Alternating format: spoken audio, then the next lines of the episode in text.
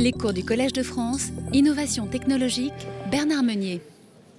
Pour la neuvième année, le Collège de France propose à ses auditeurs un enseignement consacré à l'innovation technologique dans le cadre d'une chaire annuelle intitulée Chaire Innovation technologique Liliane Bettencourt.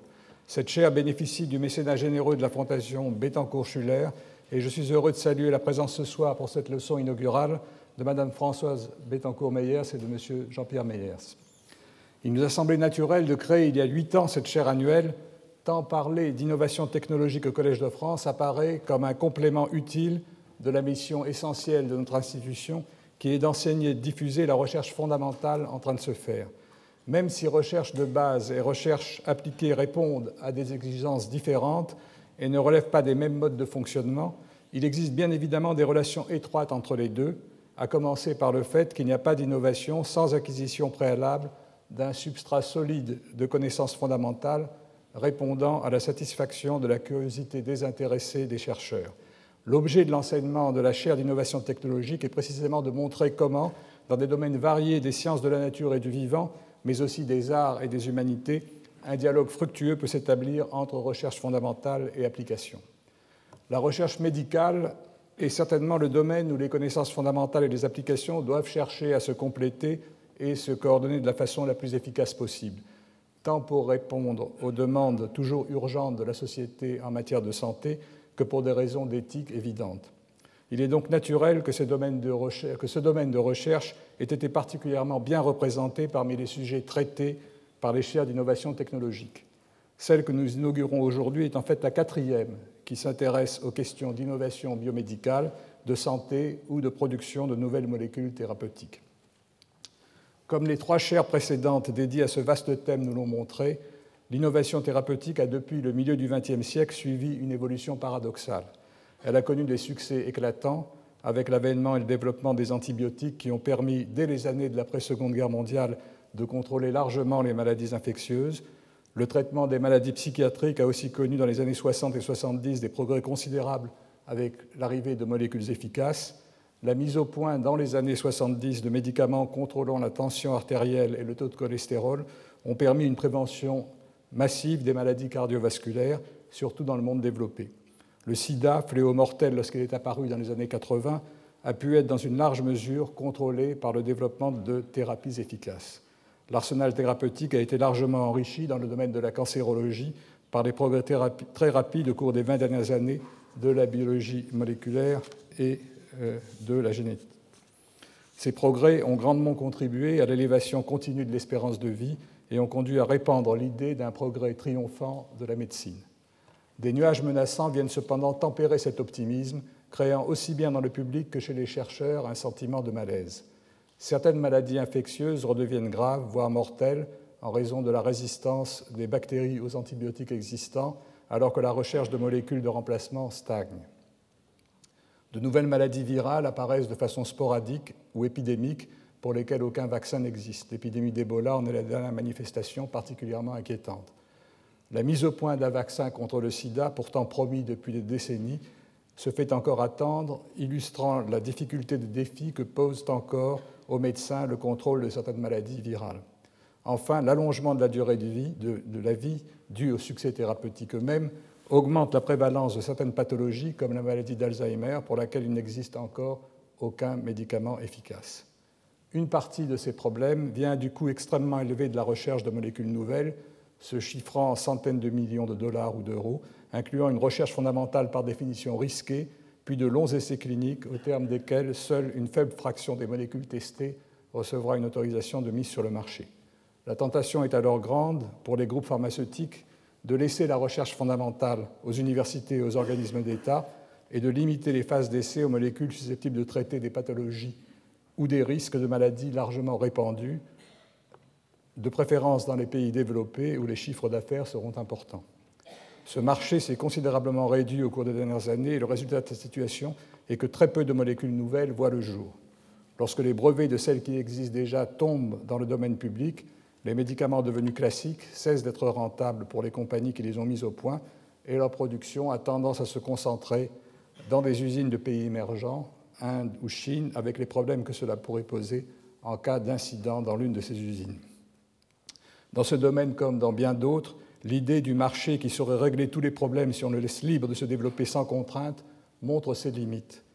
Que doit faire l'État responsable du bien-être et de la santé des citoyens pour favoriser la recherche fondamentale qui est nécessairement en amont de l'innovation thérapeutique, mais qui doit rester largement libre tant il est irréaliste d'espérer que des plans médicaments volontaristes soient efficaces. Comment répartir les risques financiers entre les grands groupes pharmaceutiques et les organismes publics ou les start-up? Comment mieux inciter les banques à financer une activité nécessairement risquée? Comment faire pour que les talents, en particulier les jeunes scientifiques, restent dans notre pays? Pouvons-nous nous inspirer d'exemples venant de l'étranger, des États-Unis notamment, ou devons-nous essayer de mettre au point des solutions originales mieux adaptées au contexte français ou européen? C'est à donner des réponses à certaines de ces questions que s'attachera Bernard Meunier dans le cycle des conférences qu'il inaugure aujourd'hui. Bernard Meunier est l'un des grands chimistes français. Après un début de carrière consacré à la cristallographie, puis à l'étude de la chimie de l'oxydation, impliquant en particulier l'utilisation de l'eau de Javel comme donneur d'atomes d'oxygène dans des réactions d'époxydation et d'hydroxydation catalytique, il s'est intéressé à des réactions chimiques biomimétiques et a progressivement orienté ses recherches vers l'étude de réactions intervenant dans des mécanismes pouvant servir à la création de nouveaux médicaments contre certaines formes de cancer, contre le paludisme ou encore la maladie d'Alzheimer. Bernard Meunier nous fera profiter de sa grande expérience de chercheur et d'innovateur. Il connaît particulièrement bien les relations parfois complexes entre recherche fondamentale et innovation dans le domaine des médicaments, puisqu'il a partagé sa carrière entre l'enseignement supérieur et la recherche publique d'une part, et des activités au sein de sociétés privées assurant le développement de nouveaux antipaludiques, d'antibiotiques et d'autres médicaments. Je terminerai en rappelant que vous êtes, Bernard Meunier, reconnu dans la communauté scientifique bien au-delà de la chimie qui est votre discipline. Vous avez été pendant trois ans président du CNRS, vous êtes actuellement vice-président de l'Académie des sciences et vous en assumerez à partir du mois de janvier prochain la présidence au moment où vous achèverez le cycle de cours que vous commencez aujourd'hui au Collège de France, cycle de cours qui j'en suis sûr, s'annonce passionnant et très intéressant dans la mesure où il pourra répondre à certaines des questions que j'ai évoquées dans cette introduction. Je vous donne donc maintenant la parole pour que vous nous présentiez votre leçon inaugurale intitulée Innovation thérapeutique, évolution et tendance. Merci.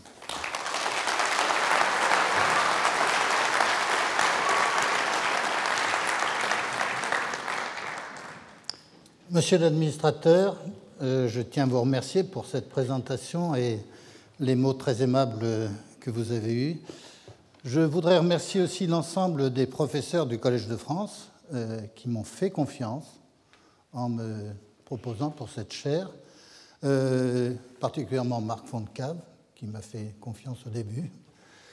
Et je tiens aussi à remercier la Fondation Liliane Bettencourt qui soutient cette chaire sur l'innovation et je crois que vous le verrez dans ma leçon inaugurale, il y a un moment où je pense que les fondations doivent avoir de plus en plus de rôle dans euh, ce pays pour l'innovation, y compris dans le domaine de l'innovation thérapeutique. Voilà, il y a un moment où je vais rêver. Je ne sais pas si j'enflammerai l'auditoire, mais je crois qu'il faut rêver et les fondations euh, ont quelque chose à apporter dans ce domaine. Que peut-on retenir de cette leçon inaugurale? J'arrive à la conclusion.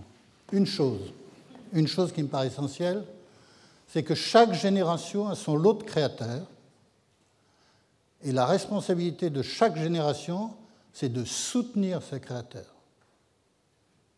Si on l'oublie, on est dans une situation difficile. Voilà, alors, partons maintenant sur l'innovation thérapeutique, évolution, tendance. Comme j'ai une petite passion euh, cachée pour l'histoire, on va remonter à l'origine de la chimie thérapeutique, ce qui va nous faire un peu voyager dans le temps. Je ne vais pas remonter jusqu'à l'Emery, mais presque. Donc on aura une partie sur les remarques sur l'histoire de l'industrie pharmaceutique. Je voudrais ensuite dédier une autre partie sur pourquoi l'innovation thérapeutique est actuellement coûteuse et de moins en moins efficace. Donc c'est un modèle industriel qui est en difficulté actuellement. En tant que chimiste, vous entendrez parler de petites molécules. C'est un vocabulaire nouveau, euh, small molecule en anglais, et on parlera des biopharmaceutiques. Et puis je parlerai aussi des enjeux qui deviennent de plus en plus difficiles, Euh, pour la chimie thérapeutique comme pour la pharmacie, depuis 20 ans de recherche extrêmement développée, intense sur la maladie d'Alzheimer et un certain nombre d'autres maladies neurodégénératives, nous n'avons toujours pas de médicaments efficaces pour traiter la maladie d'Alzheimer. On peut considérer que c'est un échec pour la communauté. J'ai donné deux références euh, sur ces propos. Euh, j'avais déjà rédigé un article dans Angewandte Chemie et je donne une deuxième référence à un collègue américain euh, qui a lui aussi se pose des questions sur l'avenir de l'innovation thérapeutique et de la chimie thérapeutique. Voilà, alors l'innovation thérapeutique euh, et les médicaments, c'est une longue histoire. On pourrait repartir du livre de Lemery, 1750, où on a déjà les, premières préparations sérieuses, les premiers dirais, cahiers de laboratoire où on, sort vraiment de l'alchimie et on va vers euh, la chimie moderne et la pharmacologie moderne. Mais euh, je crois qu'il y a euh, le passage important qui est le passage, la sortie de la préparation officinale pour arriver à développer ce qui a été le début de l'industrie pharmaceutique.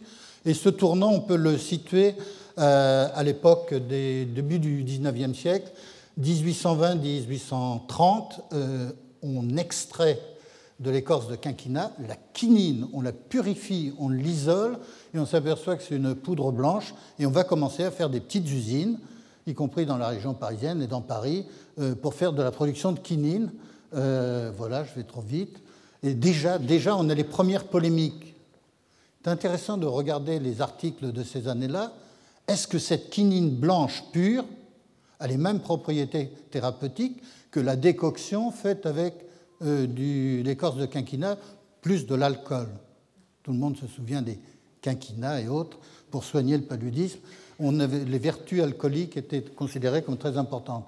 Et donc, euh, il y avait déjà des polémiques. Par contre, ce qui est important, c'est qu'à partir du moment où on avait purifié en quantité la quinine, on pouvait commencer à discuter de doses actives de dose-réponse. Et ça, c'est quelque chose qui est le début de la pharmacologie moderne, euh, si on pense qu'effectivement la dose et l'activité pharmacologique doivent être reliées par une relation. Alors, voilà, je parlais de la, quinine. Euh, vous avez en haut du boulevard Saint-Germain, euh, un peu plus haut que l'école des mines, un monument important qui est oublié des Parisiens. C'est le monument à la gloire de Pelletier et Caventou en 1820 qui ont effectivement, deux pharmaciens parisiens, qui ont effectivement extrait la quinine de l'écorce de quinquina. Au-dessus, vous avez une, statue, une femme allongée, c'est l'évocation par l'artiste des fièvres paludéennes. Voilà. Alors, vous voyez qu'on est déjà, on, parle maintenant beaucoup de chimie bio-inspirée, mais déjà à l'époque de la chloroquine, c'est-à-dire il y a 60 ans, euh, on retrouve le noyau quinoline de la quinine dans la chloroquine, dans l'ariam, donc dans les molécules dites euh, modernes euh, qui ont permis euh, la chloroquine avec le DTT qui tuait les moustiques et la chloroquine qui soignait les paludéens. On avait là deux armes qui ont permis de réduire le, paludisme dans un certain nombre de pays, même si actuellement on a encore beaucoup de pays qui souffrent du paludisme. Voilà, Développement de la... Donc on extrait la quinine et puis après on va avoir au XIXe siècle deux choses qui... concomitantes qui vont se développer. La première chose, c'est la chimie d'extraction de produits naturels se développe à large échelle. Les alcaloïdes, tous les alcaloïdes, on extrait beaucoup d'alcaloïdes et on a une, extraction de produits naturels, de plantes médicinales.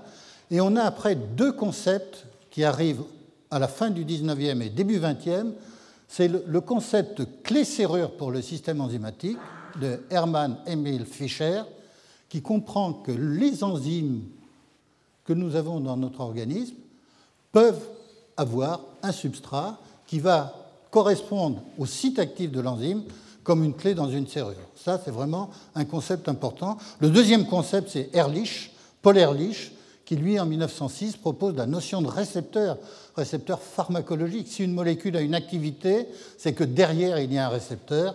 Et donc, avec ces deux principes de biochimie d'un côté et la chimie de synthèse qui prend son essor, on va avoir toute la construction de l'industrie pharmaceutique du XXe siècle basée sur ce couple chimie biochimie. Nous sommes avant la biologie moléculaire, avant la découverte de la double hélice et avant tout ce qui va être dans les années 80, comme on va l'évoquer, sur euh, l'apport de la biologie moléculaire et de la génétique moléculaire dans le domaine du vivant, la compréhension d'un certain nombre de choses. Donc ces deux concepts, chimie, biologie, chimie, biochimie, pardon, se développent au cours du XXe siècle et c'est la construction de toute l'industrie pharmaceutique. Toute l'industrie pharmaceutique.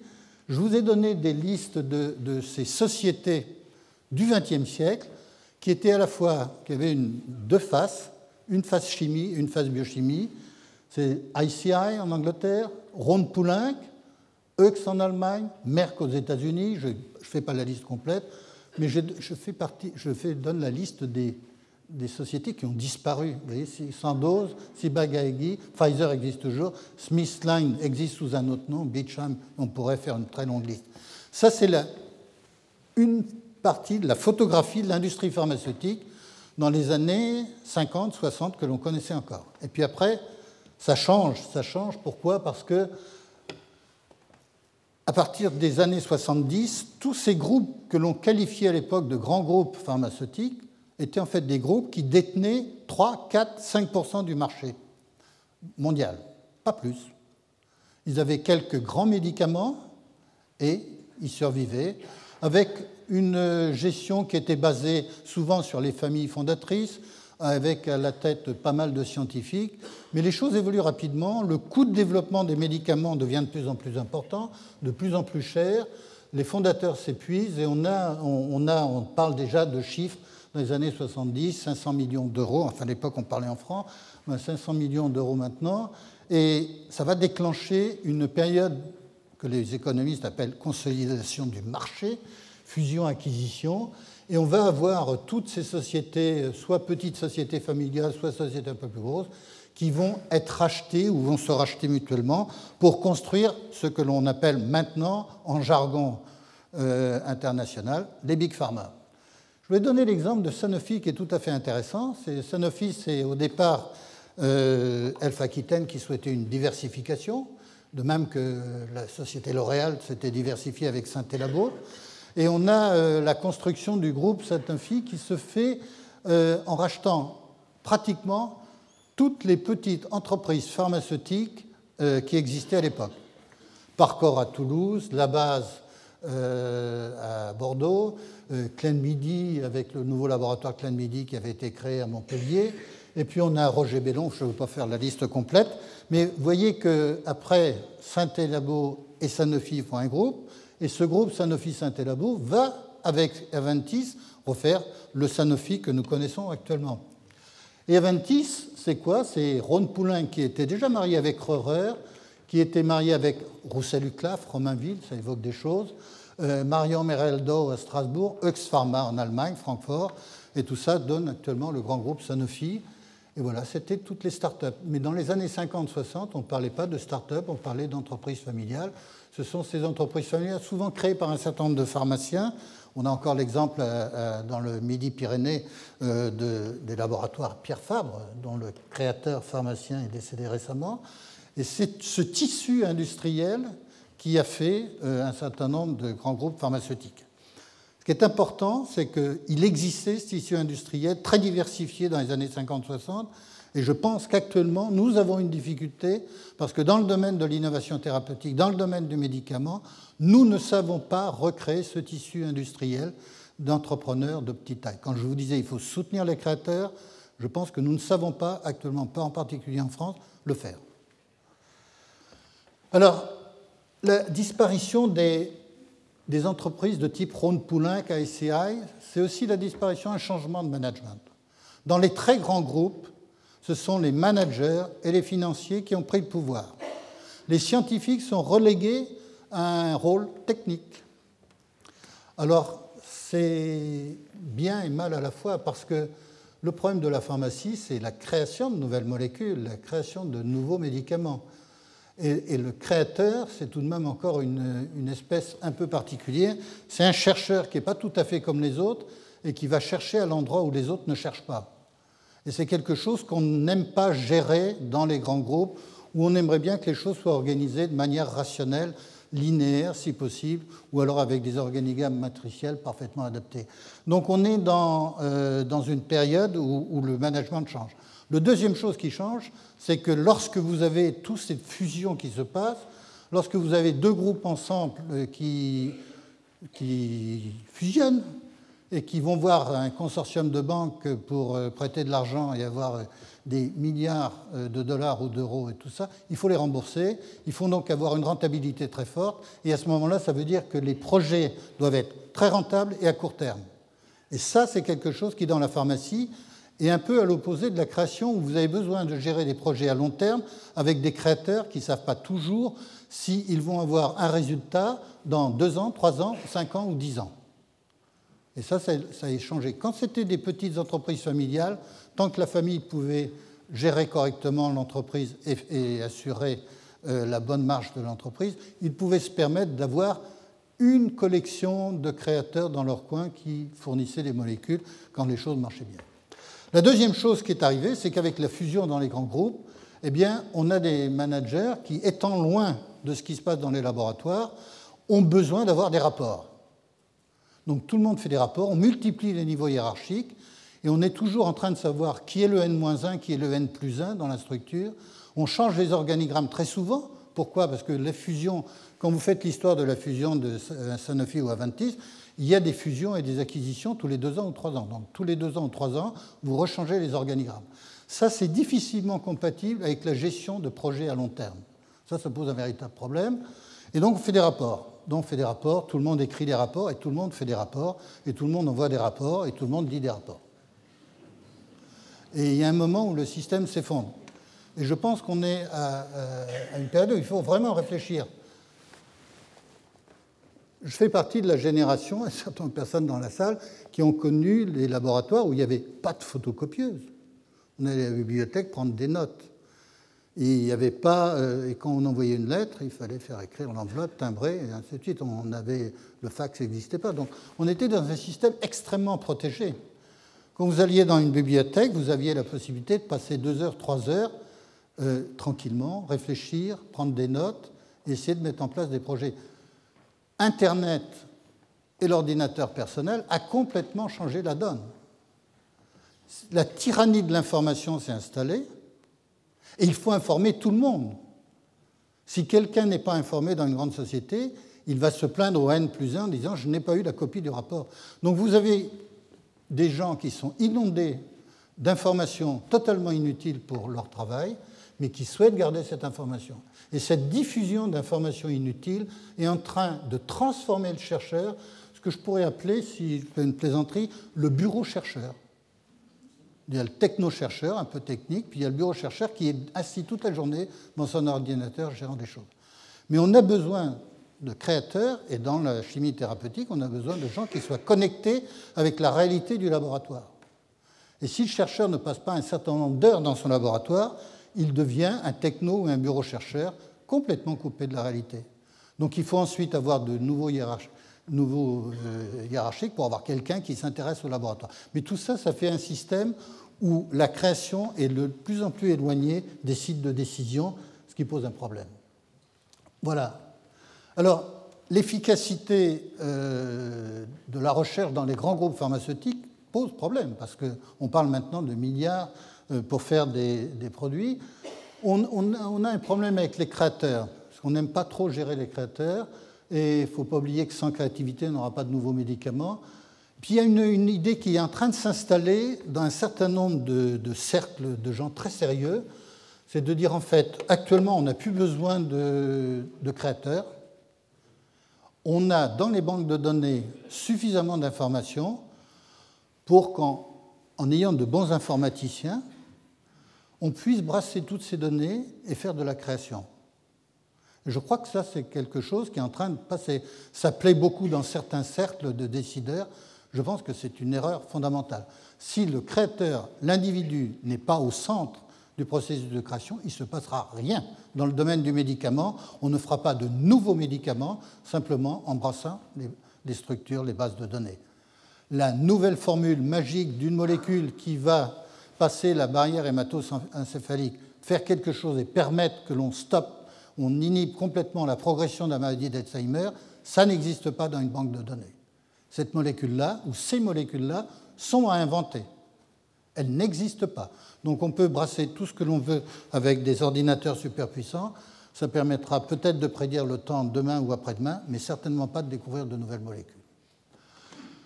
L'autre chose qui a changé, c'est que dans l'industrie pharmaceutique, il y a 20 ans ou 30 ans, euh, du brevet au marché, c'était 7-8 ans. Donc un chercheur avait la possibilité de déposer un brevet et de voir 7-8 ans plus tard la molécule avec un accord des agences FDA aux États-Unis ou agences du médicament en France. Maintenant, c'est terminé. Nous sommes dans une période où il faut passer plus de 10, 12, 15 ans pour aller du brevet au médicament. Ça change complètement la donne dans l'industrie. Parce que comme la rotation des décideurs est en général de 3 ans ou 4 ans, sur un projet qui dure 12-12 ans, vous avez trois séries de décideurs. Et trois séries de décideurs, c'est à chaque fois une adaptation pour comprendre le projet, qui fait le projet, qui est responsable de quoi, et ça c'est assez compliqué à gérer. Alors, les raisons pour lesquelles ça s'est allongé, euh, c'est qu'en fait, on est tout de même dans une période où on adore euh, la réglementation. Donc on ajoute de la réglementation à la réglementation et on se retrouve effectivement un système où euh, le Good Manufacturing Practice, GMP, devient Give me more paper. Et ça, c'est un, problème euh, qui. Ces, petites plaisanteries de l'industrie pharmaceutique décrivent en fait une réalité. La réalité du déclin de la créativité dans les grands groupes pharmaceutiques, elle est ici. C'est un, schéma que j'ai tiré d'une revue excellente de Bernard Munoz, un Français agronome formé ici, qui a fait toute sa carrière aux États-Unis chez Eddie Dilly. Et vous voyez que là, c'est le nombre de molécules qu'on appelle les New Molecular Entities, qui sont euh, des molécules agréées par la FDA. Euh, au début des années 50, c'est 80% des molécules, nouvelles molécules, viennent des grands groupes pharmaceutiques et vous avez un déclin euh, qui correspond juste à la période de grande fusion-acquisition. Et puis vous avez les petites entreprises qui, heureusement, prennent la relève, mais pas dans tous les pays. On va voir une diapositive. Il y a des pays où il y a plus de création que d'autres. Ça, c'est, nous avons à réfléchir sur ça. Pour l'instant, on a beaucoup parlé des États-Unis, de l'Europe. Je ne vais pas parler de la Chine. Alors la Chine, je vais même vous montrer une diapositive. Ça, c'est le nombre de brevets dans le domaine du médicament euh, chaque année. Alors vous voyez qu'on est à 18 000 ici pour les États-Unis et l'Europe. En bleu ciel, c'est les États-Unis et l'Europe. Il y a le secteur académique, le secteur non académique, industriel confondu. Mais vous voyez que pour l'Europe et les États-Unis, on reste à un plateau qui est de l'ordre de 18 000 brevets par an. Et vous voyez la Chine qui est en train de monter. La Chine qui était un acteur mineur en 2003. Dix ans après, la Chine est maintenant pratiquement au niveau de l'Europe et des États-Unis. Alors, les mauvais esprits diront la qualité des brevets chinois n'est pas celle des brevets européens et américains, mais comme je pense que l'intelligence est également répartie sur la planète, je pense que dans ces brevets-là, dans quelques années, on trouvera de nouveaux médicaments et des choses comme ça. Il n'y a pas de raison que euh, l'intelligence soit une exclusivité régionale. Un point que je voudrais aborder, c'est les biopharmaceutiques. C'est un jargon moderne pour les anciens de la pharmacie. C'est quelque chose qui n'existait pas. Il y avait les médicaments et les vaccins. Le monde des vaccins est un monde un peu différent par rapport aux médicaments. Et le monde des médicaments, c'était les petites molécules. Mais ce qui a changé fondamentalement, c'est qu'à partir du moment où la biologie moléculaire devient réellement moléculaire, à partir du moment où on s'est coupé de l'ADN, relié de l'ADN, à partir du moment où on s'est séquencé rapidement des protéines et des gènes, on rentre dans l'explosion de la biologie moléculaire, une accumulation de données formidables sur la connaissance du monde du vivant que l'on ne me pouvez pas imaginer il y a 30 ans. Et là, on a maintenant, par exemple, la production d'anticorps monoclonaux humanisés, qui était quelque chose dont on rêvait il y a 30 ans, et qui est maintenant quelque chose, un acte que je qualifierais de presque banal. Et ces nouvelles molécules sont des grosses molécules, avec des milliers, des dizaines de milliers d'atomes, et c'est des molécules biologiques qui ont une activité pharmaceutique, et on a inventé ce mot qui n'est pas tout à fait agréable à prononcer en français, biopharmaceutique. Et alors les petites molécules fabriquées par les chimistes, on ne peut pas les dire molécules de chimistes, on a inventé, on a pris, on traduit ce que les Américains appellent small molecules, c'est-à-dire les petites molécules. Voilà, tout ce qui fait moins de 1000 Dalton, c'est les chimistes. Voilà, on a maintenant deux catégories très différentes. Alors, je parlerai peu du domaine de vaccin parce que je ne suis pas très spécialiste et le domaine du vaccin reste encore un domaine propre. Voilà. La révolution des omics, je parlais de la révolution de la biologie moléculaire, de la génétique, on a effectivement maintenant la génomique, la protéomique, la pharmacogénomique, toxicogénomique, tout ce qui est métabolomique. Et le fait essentiel, regardez, en l'espace de 10 ans, le coût de séquençage d'un génome humain est passé là de 100 millions de dollars à quelque chose qui est maintenant de l'ordre de 1000 euros ou 1000 ou 2000 dollars.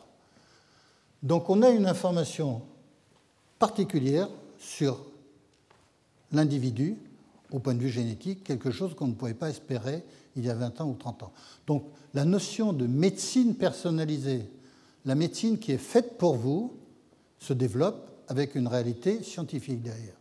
En plus, c'est bien parce que dans une époque où l'individu est le roi, médecine personnalisée, ça parle, ça sonne. Voilà. Alors la médecine personnalisée, il y aura un cours qui sera fait sur la médecine personnalisée, et en particulier dans le domaine du cancer. Je remercie euh, à tous les participants pour les séminaires euh, qui ont lieu en même temps que mon cours d'avoir accepté. J'ai favorisé dans mes cours les interlocuteurs euh, français, parce que souvent on ne les entend pas au Collège de France, et je voulais qu'ils aient la possibilité de s'exprimer. Je les remercie ce soir euh, pour euh, d'avoir accepté d'intervenir, soit après les cours et au cours du colloque. Voilà, et je remercie en particulier Alain Carpentier, qui sera le dernier intervenant euh, du colloque du 2 février. Les biopharmaceutiques en développement, quand on regarde la situation en 2013, c'est essentiellement des anticorps monoclonaux. Il y a une toute petite couleur orangée qui indique les, biopharmaceutiques qui sont actuellement soumis à la FDA. Ça, c'est des données de la FDA. Vous voyez que c'est essentiellement des anticorps, des protéines recombinantes, ici, les vaccins là, euh, les antisens dont on a beaucoup parlé à une époque, euh, la thérapie cellulaire augmente. Vous voyez que les antisens ne sont pas tout à fait la situation dont on aurait pu imaginer qu'ils étaient euh, il y a une vingtaine d'années. Comparaison petites molécules biopharmaceutiques sur 20 ans. 20 ans, c'est une durée respectable pour faire de la comparaison entre deux types de médicaments, médicaments biologiques et médicaments chimiques, petites molécules. Alors quand on regarde, vous avez ici en, gris les petites molécules et en, en perkine délavé, vous avez ce qu'on appelle les biopharmaceutiques, principalement anticorps, protéines recombinantes et autres. Et sur 20 ans, si vous faites le total, vous avez eu 540 petites molécules qui ont eu l'accord de la FDA pour 84 biopharmaceutiques. Le rapport 6 à 1, 6,4 à 1.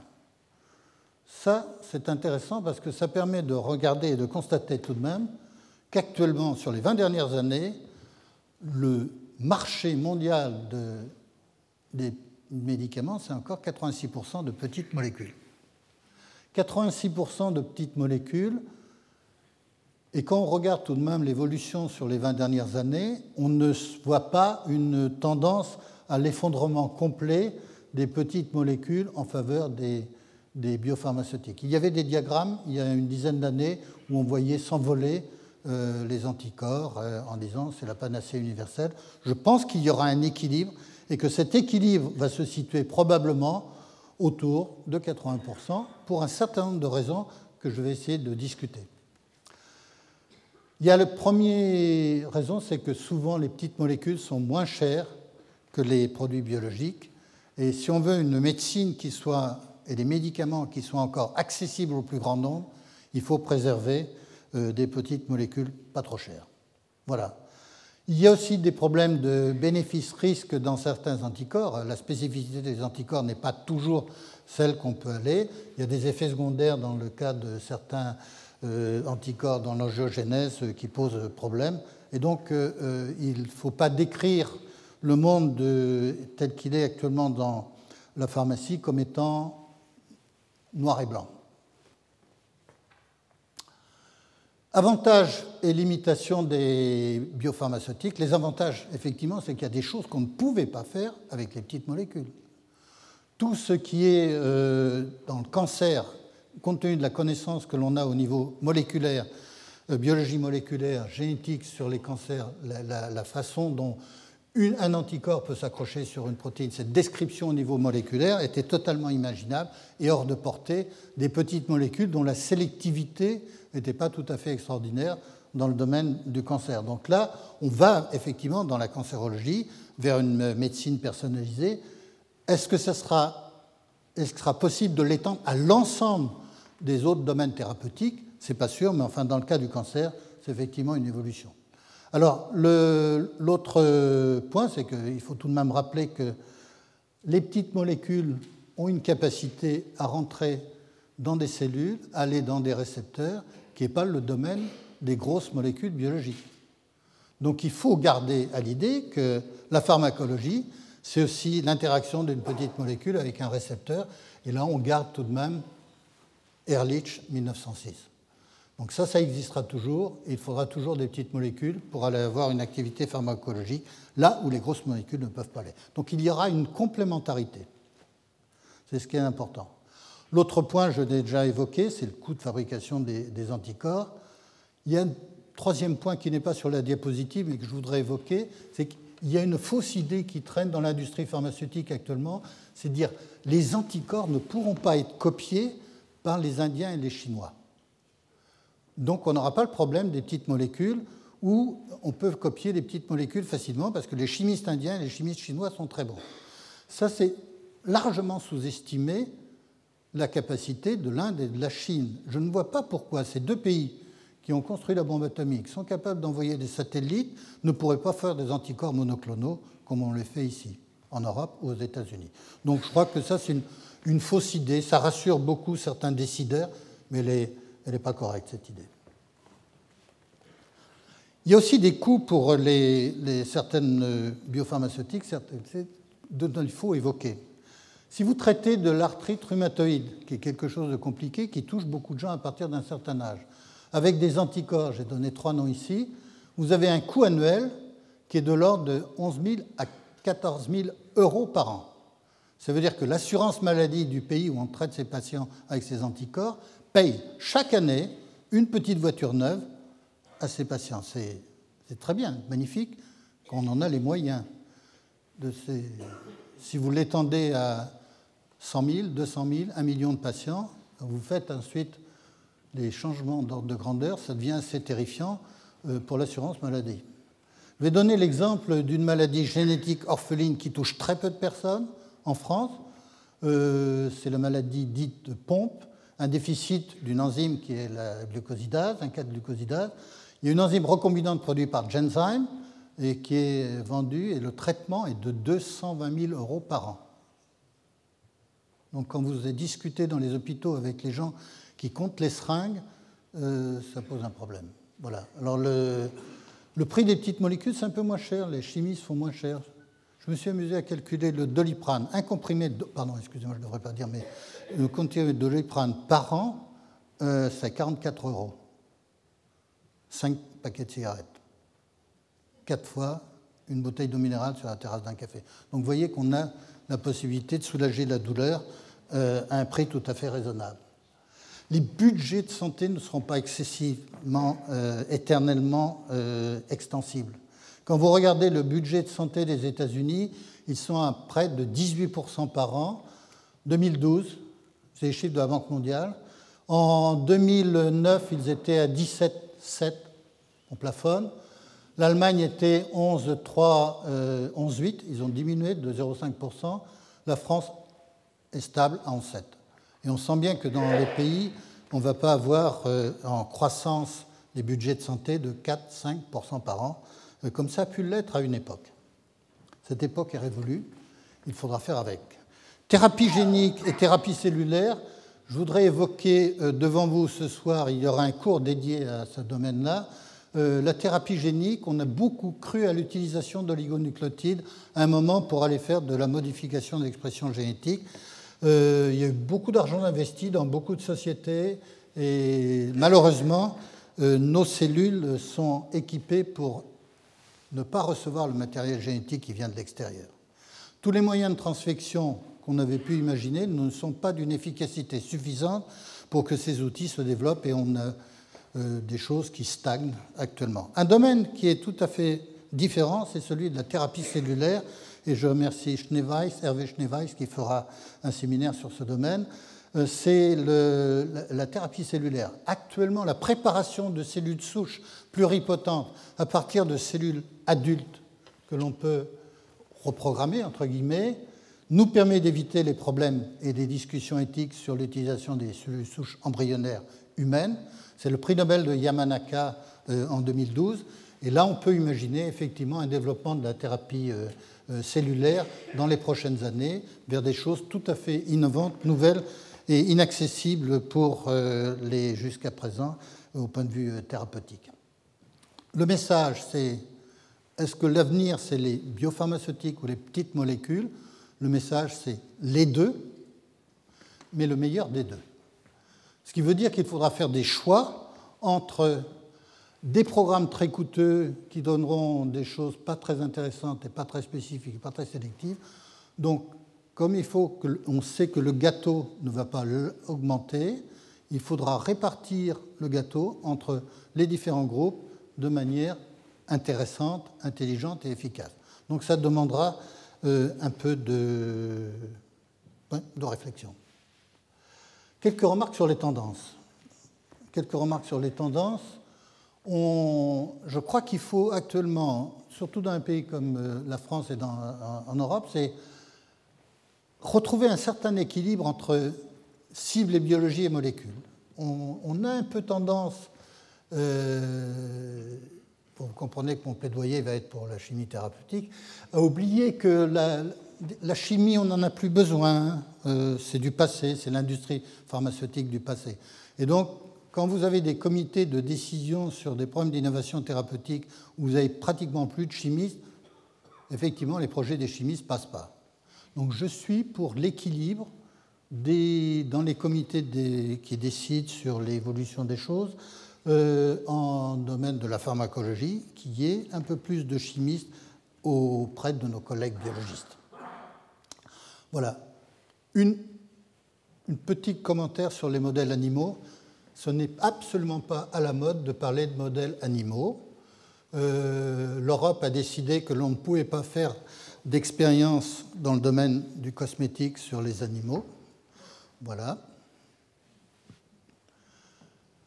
Je rappellerai que sans modèle animal pertinent, il est impossible de développer correctement un médicament et au point de vue référence historique, après le procès de Nuremberg, il y avait un consensus en Europe sur le fait qu'il était strictement interdit de faire des essais thérapeutiques chez l'homme sans être passé par une validation chez l'animal.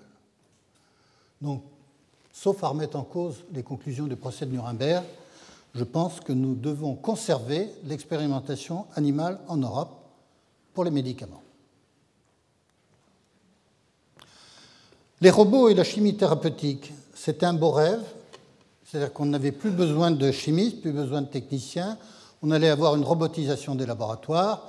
On faisait du High Throughput Screening, donc on avait du HTS, l'acronyme qui allait parfaitement. Le bilan, alors on achetait beaucoup de robots, beaucoup de choses. Le bilan de tout ça, c'est qu'on a peut-être des tests biologiques qui sont faits plus rapidement. Au point de vue synthèse, on a fait ce qu'on appelle des librairies, des bibliothèques de petites molécules, souvent des polymères, des oligomères, oligopeptides et autres. Euh, on a brassé tout ça. Il en est sorti très peu de choses. Très, très peu de choses. Donc il n'y a pas. On a voulu remplacer l'homme dans l'innovation thérapeutique, et ça ne marche pas très bien. Voilà. Donc là, c'est un peu un échec. Les bibliothèques, il n'y avait pas assez de structures différenciées. Un autre échec dans le domaine des antibiotiques, c'est l'échec euh, qui a été raconté dans la littérature euh, par les chercheurs de Glaxo, avec l'autorisation de la hiérarchie Glaxo-SmithKline, euh, c'est qu'il y a eu pendant sept ans de grandes équipes, plein de talents, qui ont regardé sur 300 produits de gènes bactériens comme cible potentielle pour trouver de nouveaux antibiotiques, en regardant beaucoup de bibliothèques de produits chimiques, et le bilan c'est qu'il n'y a eu aucune molécule qui est sortie de ce programme. Donc, ça a été terriblement déroutant. À la vue de ces résultats, la plupart des grands groupes pharmaceutiques ont décidé d'abandonner le domaine des antibiotiques. Donc nous vivons actuellement avec l'arsenal thérapeutique des années 50, 60, 70, et on n'a pratiquement pas eu de nouvelles classes d'antibiotiques créées depuis 20 ans ou 30 ans, ce qui nous pose un problème, parce que les bactéries ont une formidable capacité à s'adapter, les bactéries résistent de plus en plus, elles résistent à certains antibiotiques, à des cocktails d'antibiotiques, et nous nous retrouvons maintenant avec des infections nosocomiales, avec des souches bactériennes ultra résistantes. C'est aussi le cas, on pourrait l'évoquer pour la tuberculose. Euh, euh, tous les dérivés euh, streptorifamycine et isoniazide de rimifon ne permettent plus de traiter certaines tuberculoses qui nous posent un problème. Une mauvaise idée qui traîne dans beaucoup de cercles, c'est de dire en fait la chimie, on a tellement de molécules, des millions de molécules sont sur les bancs de données, on n'a plus besoin de molécules. Il suffit d'aller regarder sur les étagères et on trouvera bien une molécule qui aura l'activité que l'on souhaite. Ça ne marche pas. Ça ne marche pas. D'abord, c'est une fausse idée parce que, en ce qui concerne l'exploration de l'espace chimique, c'est-à-dire le nombre de molécules que l'on peut faire, j'ai tiré un exemple d'une publication de deux collègues suisses. Si vous prenez 11 atomes, carbone, oxygène, azote, et que vous essayez de les combiner en faisant des liaisons raisonnables, en faisant des structures raisonnables, à l'aide de ce que l'on sait faire en chimie organique classique, eh bien, vous pouvez fabriquer euh, un certain nombre de molécules, 26 millions de molécules. Et quand vous regardez dans les banques de données combien de molécules on a pu faire avec ces 11 atomes de carbone, azote et autres, 64 000. 64 000, c'est 0,24% des 26 millions. On a exploré moins de 0,3% de l'espace chimique. Donc pour les chimistes, les jeunes chimistes, ne soyez pas désespérés, il y a encore beaucoup à découvrir. Les frontières ne sont pas fermées. Les frontières de la connaissance en chimie ne sont pas fermées. Donc nous pouvons imaginer beaucoup d'autres molécules, beaucoup de nouvelles molécules pour avoir des activités pharmacologiques intéressantes. Les produits naturels, on a souvent dit, et Pierre Potier n'aimait pas qu'on le dise, mais il n'y a plus besoin, on a extrait toutes les plantes, on connaît tous les produits naturels, et ne faisons rien d'autre. Je pense que les produits naturels sont, il y en a probablement encore un certain nombre à découvrir, et ensuite, à partir des produits naturels, comme on l'a fait pour la quinine, qu'on s'est inspiré pour faire la chloroquine, le lariam et autres, les produits naturels sont une source d'inspiration pour les chimistes. Sans la structure de l'artémisinine qui, qui, contient un trioxane tout à fait particulier, c'est un peroxyde avec un troisième atome d'oxygène dans le cycle, on n'aurait jamais eu l'idée d'aller faire ces structures de molécules pour faire des molécules capables de guérir le paludisme chez des personnes infectées par Plasmodium falciparum résistant à la chloroquine, par exemple. Donc ça, c'est des choses qui sont extrêmement importantes. cette chimie bio-inspirée va continuer à se développer. Et alors, il y a quelque chose aussi qui est magique maintenant, c'est la biologie synthétique. Mais la biologie synthétique, pour les chimistes, on n'a pas tout à fait la même façon de l'interpréter que la biologie synthétique pour quelqu'un qui s'intéresse à un virus on pourrait imaginer, actuellement malheureusement c'est possible, c'est de prendre un virus de la grippe extrêmement contaminant et le rendre de plus en plus euh, dangereux, ou de l'atténuer. La biologie synthétique permet ça. On, on, reconstitue le virus, on sait comment a été fait le virus de la grippe espagnole. Et on pourrait donc là faire de la biologie synthétique, c'est autre chose. Ce dont je vais vous parler ce soir, c'est la vision qu'ont les chimistes de la biologie synthétique. C'est de prendre une levure, la levure de boulanger, et la modifier de façon à introduire un certain nombre d'enzymes à l'intérieur qui vont permettre de faire des molécules en grande quantité et des molécules compliquées. Alors vous avez l'exemple ici de la levure de boulanger modifiée avec six enzymes qui ont été introduites dans le génome de Saccharomyces, de façon à partir de cette molécule de faire non pas l'artémisinine, mais le précurseur de l'artémisinine, ce qu'on appelle l'acide artémisinique. Et c'est un travail qui a été fait aux États-Unis par une petite société qui a été soutenue par la Fondation Bill Gates, Bill et Melinda Gates, soutenus par une fondation. C'était un projet extrêmement ambitieux qui a été soutenu par une fondation. Donc je crois que vous connaissez tous la fondation Bill Gates. Voilà un projet pratique pour un chimiste. C'est intéressant de voir ce qui a été fait. Voilà. Alors après, ce dérivé qui était en bas de la diapositive précédente, vous faites un peu de chimie et en quatre étapes, vous avez effectivement l'artémésinine dont je vous parlais tout à l'heure. Cette molécule extraite d'artémésia annua, mais l'extraction d'artémésia annua, c'est un très faible rendement et suivant l'endroit où vous cultivez, suivant la période, la saison, l'extraction des feuilles d'artémésia annua euh, n'est pas toujours extraordinaire, alors que là, vous avez, dans la diapositive suivante, j'ai oublié de vous le dire, mais vous avez ici une production de ce dérivé-là, précurseur, 25 grammes par litre, 25 kilos par mètre cube. Dans un fermenteur raisonnable, vous sortez 25 kilos de produits propres et de produits purs. Tout à fait extraordinaire. Petite usine, cette levure, vous la transformez en petite usine chimique, et ça, ça devient intéressant. Donc vous voyez que ça, c'est maintenant une réalité. Il y a une usine Sanofi qui a été construite au Maroc, et la production en artémisinine, maintenant euh, sortant de cette usine euh, Sanofi au Maroc, dans 2014-2015, va permettre probablement de couvrir un tiers des besoins mondiaux en artémisinine. Et actuellement, les molécules pour traiter l'artémisinine résistante, le paludisme résistant à la chloroquine, c'est des dérivés de l'artémisinine combinés avec d'autres antipaludiques. Voilà. Le futur euh, et la situation actuelle, c'est que l'héritage des petites molécules chimiques des années 50, 60 et autres va être totalement géréniqué, passé sous forme de générique, excusez-moi, euh, le verbe n'est pas encore tout à fait à la mode.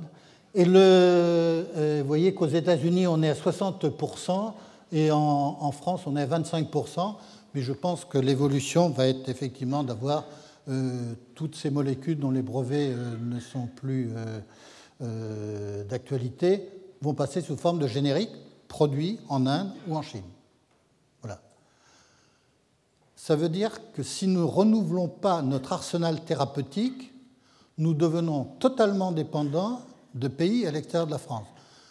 L'assurance maladie un budget de médicaments qui est de 22 milliards par an. 22 milliards par an, si c'est essentiellement de l'importation, ça pose des problèmes de balance commerciale euh, dont on peut discuter. Alors je pense qu'il faut renouveler notre arsenal thérapeutique en France et en Europe. Et nous avons devant nous des champs entiers, des domaines entiers qui n'ont pas été explorés depuis longtemps. Les antibiotiques, je l'ai évoqué. Il y a d'autres domaines. Sur Alzheimer, tout est à faire. Sur un certain nombre d'autres maladies neurodégénératives, il y a encore beaucoup de choses à faire. Euh, et on va évoquer peut-être euh, les, maladies émergentes, euh, le SRAS.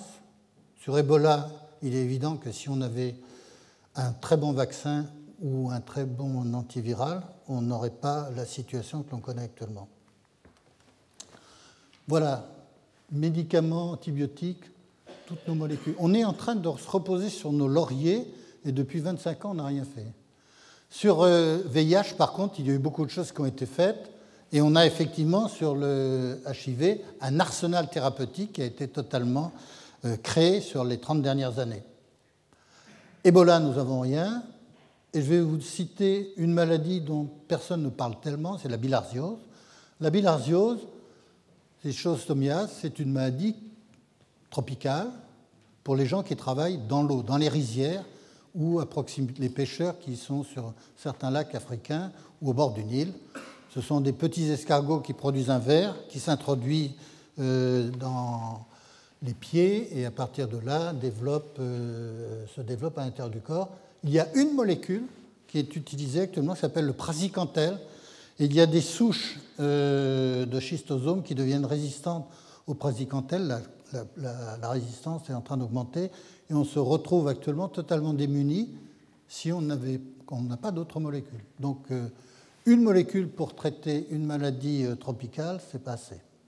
Maladie neurogénérative, je l'ai évoqué, là aussi, ce sera le domaine des petites molécules. Sur la maladie d'Alzheimer, on a un véritable défi. Quand on regarde la situation, D'une part, c'est la situation que tout le monde connaît. On a suffisamment de cas autour de nous. 100 millions de patients en 2050. Et quand on regarde ce chiffre, c'est assez terrifiant. C'est que si vous retirez la mémantine qui a été autorisée en 2003, on a 100% d'échecs des essais cliniques. C'est le seul domaine où on a atteint 100% d'échecs pour pas de nouvelles molécules. Donc là, c'est un véritable drame pour la pharmacologie. Euh, en cancérologie, on est à 81% d'échecs. Mais en cancérologie, lorsque vous voulez introduire une nouvelle molécule, vous faites mieux que la molécule ou le cocktail de molécules le plus efficace. Donc vous voyez, la barrière est déjà élevée et on est à 80, 20% de succès, on va le dire dans ce sens-là. Dans le cas d'Alzheimer, on est à 100% d'échec. Donc là, il y a un véritable drame pour la pharmacologie. Nous devons faire quelque chose. Alors il y a, deux choses devant la maladie d'Alzheimer qui m'inquiètent. C'est qu'il y a une, un désengagement d'un certain nombre de groupes pharmaceutiques. Les choses sont compliquées, nous avons dépensé beaucoup d'argent et nous ne nous intéressons plus au domaine. On attend que quelque part quelqu'un trouve quelque chose et à ce moment-là on rachètera la société. Donc on baisse les bras devant l'effort au, point de vue recherche. Beaucoup de chercheurs se disent bah, c'est compliqué la pharmacologie, donc on va faire la description de la maladie. Et puis euh, vous avez d'autres qui disent bon, on va faire des biomarqueurs et on va être capable de prédire euh, la maladie d'Alzheimer chez un certain nombre de personnes et vous dire euh, dans 10 ans ou 15 ans, la probabilité pour que vous ayez un Alzheimer est de X%. Je ne suis pas très satisfait avec cette évolution-là. D'abord, c'est parfaitement anxiogène. Pour le marché des anxiolytiques, ça va être formidable. Mais je, pense que ce n'est pas la bonne approche. il faut mettre l'argent et, le soutien sur les gens qui prennent des risques. Je pense que si on ne soutient pas les gens qui prennent des risques dans le domaine thérapeutique, c'est un problème. Je remercie, Étienne Émile Beaulieu, d'avoir accepté de donner un séminaire après mon dernier cours euh, sur la maladie d'Alzheimer. Nous serons en binôme parce que tous les deux partageons le fait qu'il faut prendre des risques pour trouver des molécules. Il serait dommage de ne rien faire. Savoir faire une place au créateur, je vous l'ai dit en, préambule, je crois qu'il faut revenir sur l'individu, sur le créateur. Dans le domaine de l'innovation thérapeutique, comme dans beaucoup d'autres domaines, c'est l'individu qui est à la base de la création. Ce n'est pas le réseau de chercheurs et ainsi de suite. Je ne parle pas de la physique des particules, on a besoin d'avoir 1000 physiciens au CERN pour faire de nouvelles manips. Je, je parle de domaine qui est aujourd'hui celui de la pharmacie.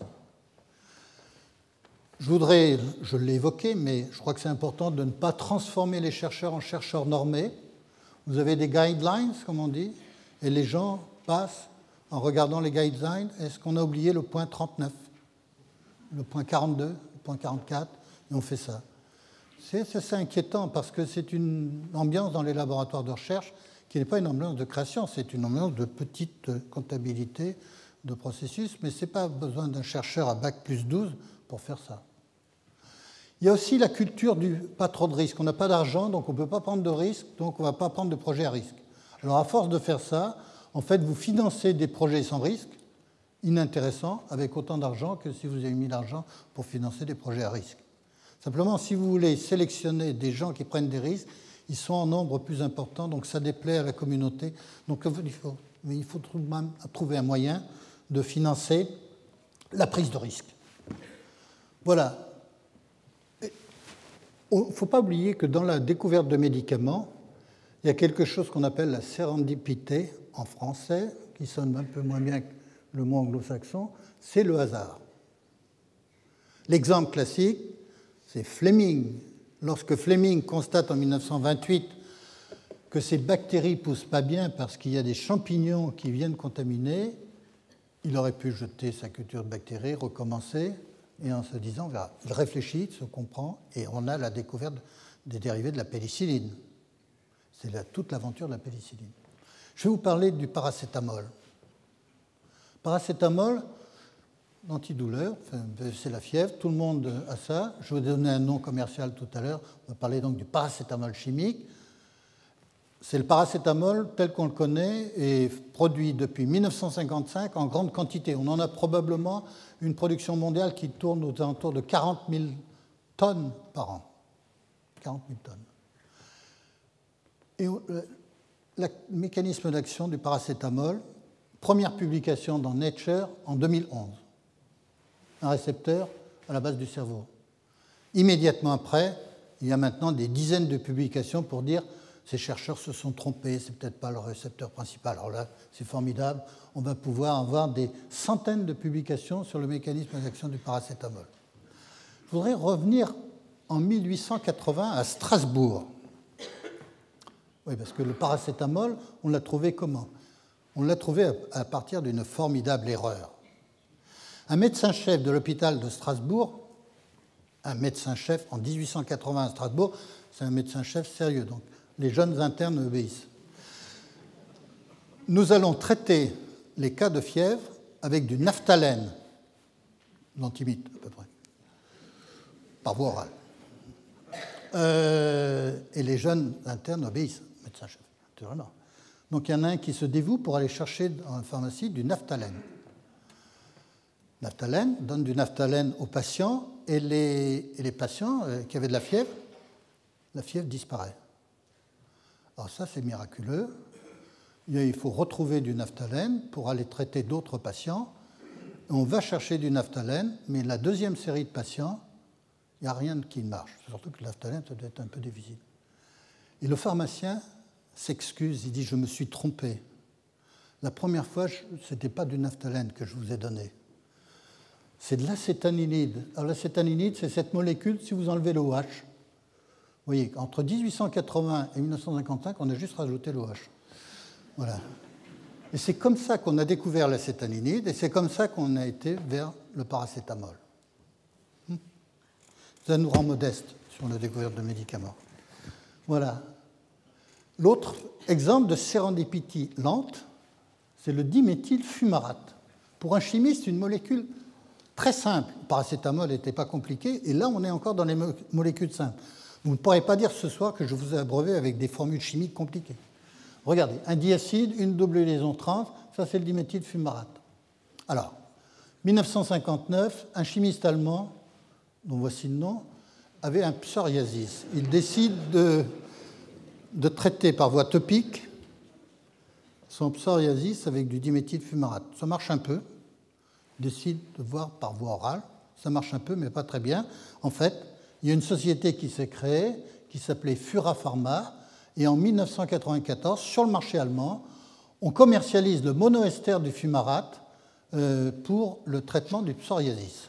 Cette société, en 2006, décide d'étendre l'expérimentation à la sclérose en plaques, pour lequel, à l'époque, il n'y avait vraiment pas grand-chose. La sclérose en plaques, c'est un problème de myéline le long des axones. Voilà un axone normal, il y a myéline là, correctement installé. Et vous voyez que euh, dans le cas de la sclérose en plaques, vous avez une perte de myéline sur certaines parties euh, de l'axone et donc des problèmes neurologiques. Et des problèmes ensuite au niveau immunologique, donc liés à la sclérose en plaques. Premier essai, 2006. L'essai est positif. En moins d'un an, cette société a été rachetée par Biogen IDEC à Boston. 2013, le diméthylfumarate est autorisé par la FDA pour traiter la sclérose en plaques par voie orale.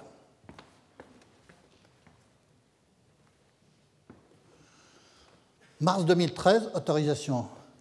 Avril 2014, 13 mois, ça c'est le nom du médicament maintenant, Tecfidera. Les ventes de diméthylfumarate sous cette appellation sont de l'ordre de 1,3 milliard en 13 mois. Blockbuster, le jackpot, c'est magnifique. En plus, c'est une molécule qui est active par voie orale. Les traitements précédents, le traitement de Novartis, c'était une injection. Donc on passe quelque chose où on a maintenant 120 mg deux fois par jour. Le seul problème, c'est le coût annuel. Parce que vous voyez bien que le diméthylfumarate de tout à l'heure, c'est beaucoup, beaucoup moins cher que ça. Je ne vous donne pas le prix parce que c'est euh, très très différent. Mais là, le prix est calculé comment? Le prix est calculé sur le coût du traitement précédent. C'est une amélioration, on passe de l'injection à une voie orale. Effectivement, donc on reste au même prix, pratiquement le même prix. Et là, ça pose un petit problème quelque part, parce que, sincèrement, cette société Biogénidec n'a pas assumé toute la création du médicament, tous les essais, toute la prise de risque. Donc, ce qui me gêne, c'est que la prise de risque n'est pas tout à fait récompensée. Et je crois que si on perd cette notion-là, il sera difficile pour les grands groupes pharmaceutiques de penser que l'on restera à ce niveau de prix lorsqu'on n'aura pas assumé tous les risques. Quand les groupes pharmaceutiques assumaient tous les risques depuis le début, toute la création, c'est bien, mais si vous vous contentez juste de racheter un moment, vous ne pouvez pas ensuite. Alors vous avez des discussions sur le mécanisme d'action. Euh, il y a des choses extrêmement intéressantes sur le rôle de l'hème oxygénase dont tous les chimistes et biochimistes pensaient que ça servait uniquement à détoxifier euh, les porphyrines de l'hémoglobine en fin de, course de l'hémoglobine. C'est beaucoup plus compliqué. On s'aperçoit que l'hémoxygénase euh, augmente l'activité des cytokines. Et actuellement, il y a un certain nombre de publications passionnantes à lire euh, sur le mécanisme d'action du diméthylfumarate dans le traitement de la sclérose en plaques par voie orale. Quelques diapositives pour finir sur la place de la France dans l'innovation thérapeutique et quelques commentaires sur comment financer l'innovation thérapeutique en France. Voilà la liste des médicaments qui ont été agréés par la FDA l'année dernière. 27 médicaments en 2013. Voilà la liste que je vous demande de ne pas lire. En bleu, c'est la France, vous voyez ici. C'est Gerbet, c'est un agent de contraste pour l'imagerie. États-Unis 13, voilà le score. Grande-Bretagne 4, Allemagne 3, Japon 2,5 parce qu'il y a une culte partagée avec le Danemark, Canada 2, France 1. Et c'est de l'imagerie. J'aurais pu prendre 2012, j'aurais pu prendre 2011. Nous sommes en déficit. Dans les années 1960, il y avait trois pays pour la création de médicaments les États-Unis, la Suisse et la France. Nous avons totalement décroché de la création et de l'innovation thérapeutique on peut se poser des questions et je pense que nous ne pouvons pas continuer dans cette direction. Qu'est-ce qui nous manque? Il nous manque essentiellement un instrument financier pour financer la partie que l'on appelle la vallée de la mort. Dans la création du médicament, il y a une étape que plus personne n'a envie de financer actuellement. C'est l'étape qui va de, du préclinique réglementaire à la phase 2A, et cette étape-là n'est pas financée parce que c'est compliqué, c'est long, c'est plein de risques, et donc on a arrêté de financer cette étape-là. Donc on peut avoir toutes les startups que l'on veut avec des projets, validation sur un modèle animal intéressant, mais si on n'a pas l'argent, les 20 à 30 millions d'euros pour aller, ou 40 millions d'euros pour aller jusqu'à la phase 2A, on n'aura rien. Si de l'autre côté, vous avez des grands groupes pharmaceutiques qui disent Nous attendons vos projets sortis de phase 2A et de toute façon, s'ils ne viennent pas de la France, ils viendront d'autres pays, on se retrouve en situation difficile. Donc je crois qu'il faut maintenant rêver. Le financement de la vallée de la mort pour la création de médicaments, et en particulier dans les domaines où il y a un désinvestissement des grands groupes pharmaceutiques, un certain nombre de maladies euh, pour lesquelles les antibiotiques, les bactéries résistantes, la bilharziose, toutes les autres maladies que j'ai évoquées, maladies émergentes, où il y a eu un désintérêt, un désengagement, il nous faut retrouver un outil financier puissant. Je voudrais rappeler une chose, c'est qu'aux États-Unis, il y a 1800 fondations privées qui financent la recherche et une partie du développement de médicaments, mais surtout la recherche. Et ces 1800 fondations privées introduisent dans les laboratoires académiques américains plus d'argent que les agences fédérales. La puissance de la recherche dans le domaine des sciences du vivant aux États-Unis est en grande partie liée à ces fondations privées. Rêvons, j'espère qu'il n'y a personne de Bercy dans la salle, rêvons à une défiscalisation jusqu'à 1 million d'euros, 2 millions d'euros, défiscalisée à 85%. On n'est pas dans le défiscalisation à 66% de 50 000 euros. là je change complètement d'échelle, euh, je crois qu'il est beaucoup plus intéressant, je suis pour la biodiversité sociale. Donc gardons un peu les riches ici, arrêtons de les exporter. et donc, euh, ayons euh, ce rêve que je vais essayer de vous partager. Voilà.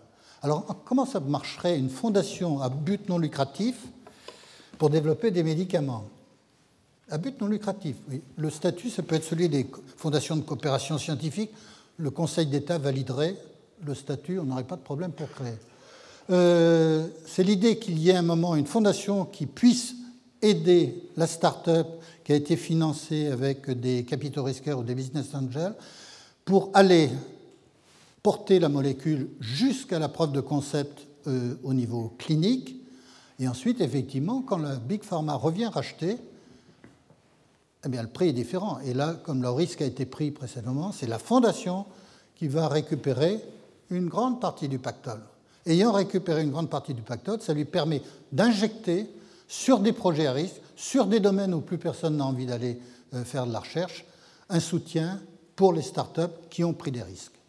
Je crois qu'il faut imaginer, alors, il faut imaginer, si nous restons dans le schéma actuel, nous aurons simplement la disparition d'innovations thérapeutiques dans un pays comme la France.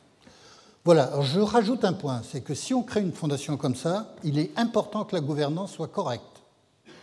C'est-à-dire qu'il faut que la gouvernance soit assurée par des gens qui ont l'expérience de l'innovation thérapeutique. Nous avons beaucoup trop créé d'institutions dans différents domaines dont la gouvernance est uniquement entre les mains de personnes extrêmement brillantes et extrêmement intelligentes, mais qui n'ont aucune compétence par rapport au domaine. Donc ça, c'est un paradoxe que nous devons arrêter de cultiver. Je vais terminer sur une diapositive que j'aime bien, qui fait parfois grincer, mais je voudrais vous parler de comment choisir le bon carré pour financer l'innovation et la recherche. Et c'est le carré de Pasteur. Alors j'ai emprunté ça à un monsieur qui s'appelle Stokes, qui était un économiste de l'université de Princeton, qui a publié un petit livre de 70 à 80 pages sur l'histoire du financement de la recherche aux États-Unis à partir de la Seconde Guerre mondiale jusque dans les années 90. Il y a un schéma dans ce livre, un seul schéma que j'ai reproduit ici. Mes carrés sont devenus des rectangles avec le nom des personnes, mais ce n'est pas grave. il décrivait ces quatre carrés ou rectangles en donnant les trois noms j'ai rajouté ça, ça mais ce n'était pas dans sa publication originale. Donc c'est une adaptation. Edison, Pasteur et Bohr.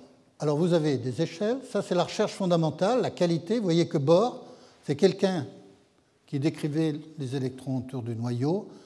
Euh, il n'était absolument pas intéressé par la bombe atomique, il ne savait pas qu'on allait faire une bombe atomique, ni des centrales nucléaires qui fournissent de l'électricité, mais la qualité de la recherche fondamentale est tout à fait. Donc on peut mettre de l'argent sur ce carré-là. Ça, c'est le carré Edison. C'est le monsieur qui n'avait vraiment pas inventé euh, les équations de Maxwell point de vue électrique, mais c'est tout ce qui est les lampes euh, et tout ça. Edison, 1000 brevets.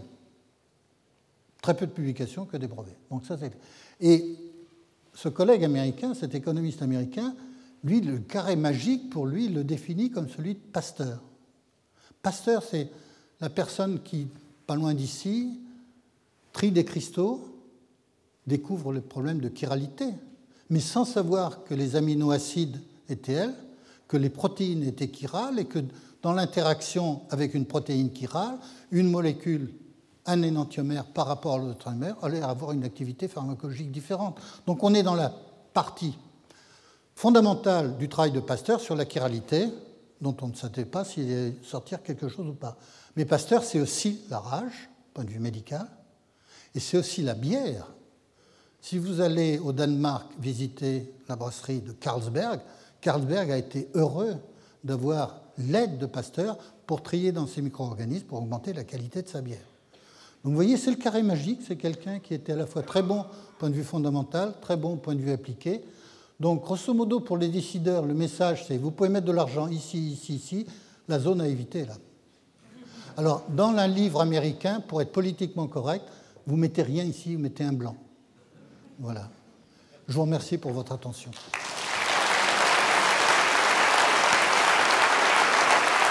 Retrouvez tous les enseignements du Collège de France sur www.colège-2-france.fr.